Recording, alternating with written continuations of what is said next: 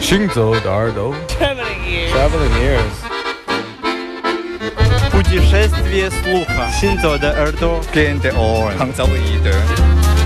האוזניים ההלכות יחד עם המוזיקה. Les oreilles qui marchent à travers le monde. 行走的耳朵。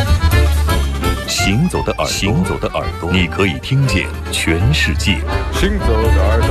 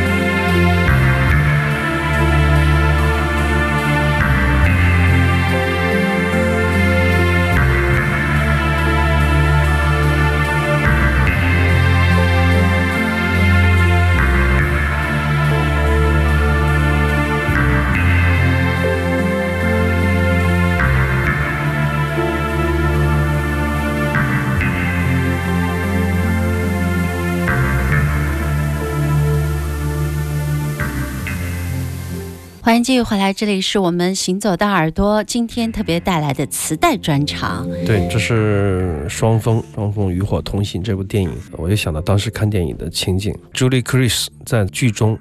自己演自己的角色，唱的这首《Falling》，那么这首歌也非常的迷幻。当时的那种柔光镜的那种八十年代的特色，就是人你看不清楚，比较模糊。我们使用的灯光那种滤镜的梦幻效果，让现实带有一点荒诞。这种感觉也是整个八十年代，我觉得那个年代吧的一个特色。实际上，他想要将人们的面部变得更柔和。那是一种柔和的美学，就包括摄影啊，包括摄影的时候蒙一个那个柔光镜啊，打光啊，哈，那种感觉其实现在看起来就非常的魔幻，就是你已经不再。是当年的那种审美的这种需求了，但是你仍然觉得那种感觉特别魔幻。那么随着我们的电视机越来越清晰，分辨率越来越越来越高，那种感觉反而没有了。是，就是能辨别黑白的人也越来越少。嗯，那么这是题外话。那么这个 Angelo Badalamenti 就是那个大卫林奇的那个合约的，就是长期合作的这个这个作曲家，他其实通过这个电影以后他就火了啊，通过这个电视剧，当年的电视剧吧，九十年代初期。那么他火了以后，就把原来的名字改成了这个名字。他本来是一个另外的笔名，他就改成了这个名字，变成了标签式的。那么这个曲子，我觉得最难以忘怀的是的弦乐和吉他的。这种配合，我们可以知道，大卫林奇，包括还有一些美国导演 Wim Wenders 这样的一些导演，对音乐的特别敏感。他们常常在电影里加入音乐的元素，使得他们有时候统治了画面，穿越了这个时空。包括阿尔莫多瓦，还有影评人说，这个王家卫就是他们三个的华语复音版，就是喜欢从音乐里面找灵感，容易伤感，容易感怀过去的时光，容易陷入一种梦幻的现实。那么这首曲子就正儿八经，我觉得可以展示一种对现实的梦幻，甚至你可以说你想到的是幻灭。总之，它是不稳定的一个现实和梦境之间的一个穿越，像梦一样的。这种梦幻感，实际上九十年代初乃至于八十年代末有特别强悍的这样的一个美学的风潮或者趋势，而大卫林奇这种大牌导演就。非常适合把握这种情绪，那种虚无感，但是好像又充满了一点点动力的那种感觉，嗯，就是那个时代的写照。这个算是早期的 New Age 音乐吗？不算是 New Age，它就算是一种当时的，我觉得 Dream Pop 梦幻流行的 类似于感觉。别忘了当时那个时期，同时诞生了 Grunge，同时也诞生了 Four AD。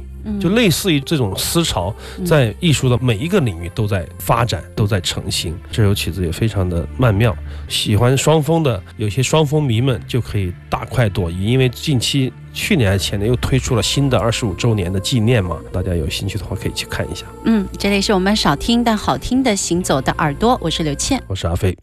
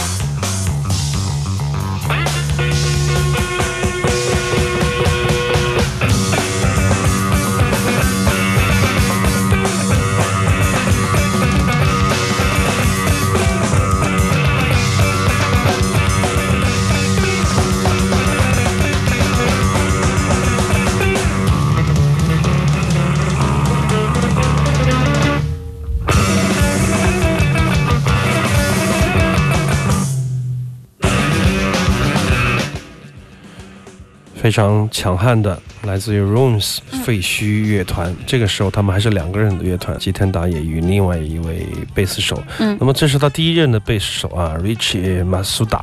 后面就变成佐佐木恒啊，九一年的作品，从他八十年代我有他的一些唱片，从这个 hardcore punk，然后变成了过度的 drum bass 的这样的编制。那么这也是朝着最后的最精华的，比如说两千年左右的这个两人的废墟过渡的一个时期，非常的迷人。我们可以听到他的铺排，吉田打野的作曲仍然是非常的动态，然后无休无止的。不让人呼吸的紧张的密度，那个时候已经体现出来了。这个时候他们的作曲还是分段落、分层次，大部分的作品都是三四分钟，比后面的这个短小精悍的一两分钟的还是要长许多。当然那个时候大爷的这个体力也很好。吉田打野前年对去了西游声场，我和张东就见证了马木尔和吉田打野的现场的录音。整个的一周时间，张东常常跟我嘀咕，就是说打野好像体力不支。到了一定的年岁，确实动态可能没有以前的好，但是更多的是运用他的思维去控制他的行动了啊。在当年就是说要啥有啥的感觉啊，嗯非常的这个激荡人心。九十年代、九一年就是要啥有啥。这个九一年、九二年的时期是他们最蓬勃的创作期，真正的非常优秀的废墟的生涯就是从这张专辑开始的。我和阿飞也曾经把废墟接天打野的音乐带到了撒哈拉沙漠，对对，然后嗯可能很多人从撒哈拉沙漠传回来。不知道他们的那种尖叫和自己创造的语言有什么与众不同的地方，但是有一些有一定经验的乐迷一听就会觉得很激动嘛啊！嗯，当然我也很难描述第一次看见他们的时候的那种感觉，但总的来说，他们给人的感觉是不断的在创造，不断的在。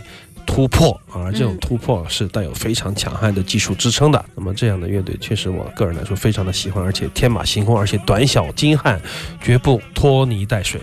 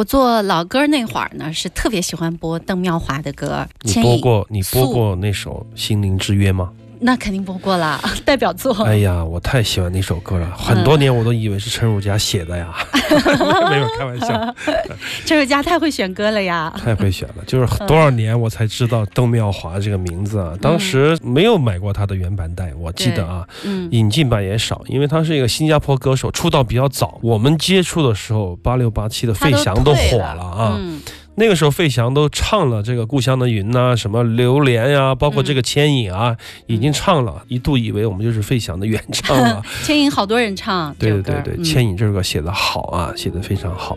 谭健常、小轩这一对印尼华侨创作了太多的经典的作品。当时那个《心灵之约》，我要是早知道是他们俩写的，我就 你要干嘛？当然还是就当时幼小的心灵受到了撞击。嗯，觉得这首歌写的特别好，就是流畅，它的旋律感啊，我觉得除了你后期的学习不断的进步之外，天生的东西，我感觉有一种东西，你听多了以后，你觉得旋律感这个东西很模糊，非常难以琢磨。前两天。有朋友还跟我聊天说：“你不是喜欢噪音的东西吗？你为什么排斥旋律？实际上我很喜欢旋律，啊好不好？其实没有啊。对，我觉得旋律就是很难写的一个东西，不是说你想排斥就排斥，想扔掉就扔掉，就是大部分时间你未曾拥有它，它是需要很强悍的这个能力啊。有几个人能做到？像黄沾呐、对，刘家昌啊，像谭健常，有几个人能做到？做不到啊。其实不是说对，像你能学一些曲式，学一些和声，就可以把旋律写出来。对这个很多旋律是从心里流出来的。所以说，我觉得就是跟一个人的生活、跟他的经历、跟他的身边的一些点点滴滴都息息相关。所以说，怎么塑造成一个旋律大师很难很难。旋律的这方面，我觉得是特别特别难的一个东西。嗯，所以说，不是因为我们想抛弃，而是因为想拥抱，都不知道该拥抱谁。现在好的旋律真的不多了哈，不多了。节目前还跟刘倩听歌的时候说，这啥歌？就是有时候觉得就是完全不知道在说什么，旋律也没有旋律，节把无奏也知当个性。当然，现在我觉得终归会有好东西出来嘛。呼唤就是这一代的台湾的词曲创作人，确实给华人世界吧提供了太多的养分，这种养分几辈子都消耗不完，都可以作为借鉴，作为很好的学习。这是真正的经典啊！邓妙华她本身唱的也是很波澜不惊的二十几岁就对退了啊退出歌坛了。像这样的歌手比比皆是。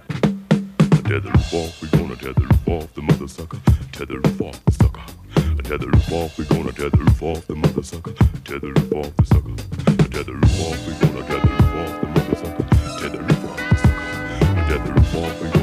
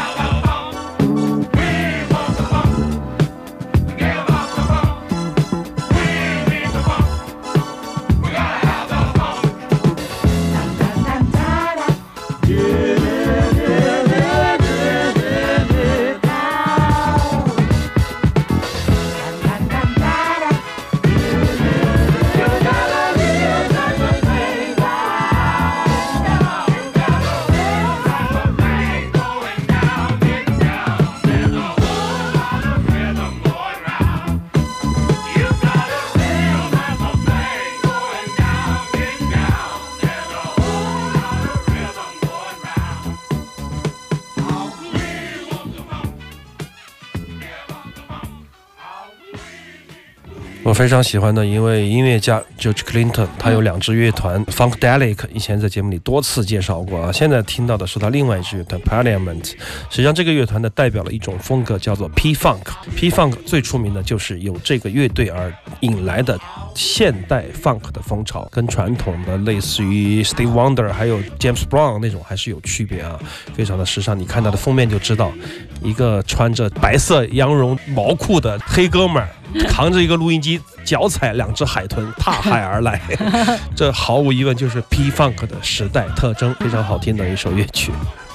哎，我们今天的磁带转录出来，然后在节目当中播给大家，觉得好像都充满了这种电器的感觉，年代气息。就唯一的一首加料就是马木尔和邓博宇的那首，不是磁带，是为了宣传一个演出。我们的私料是三十号是吧？十一月三十号的对现场。好的，我们马上进入小段的广告，广告之后还有一个小时的行走的耳朵。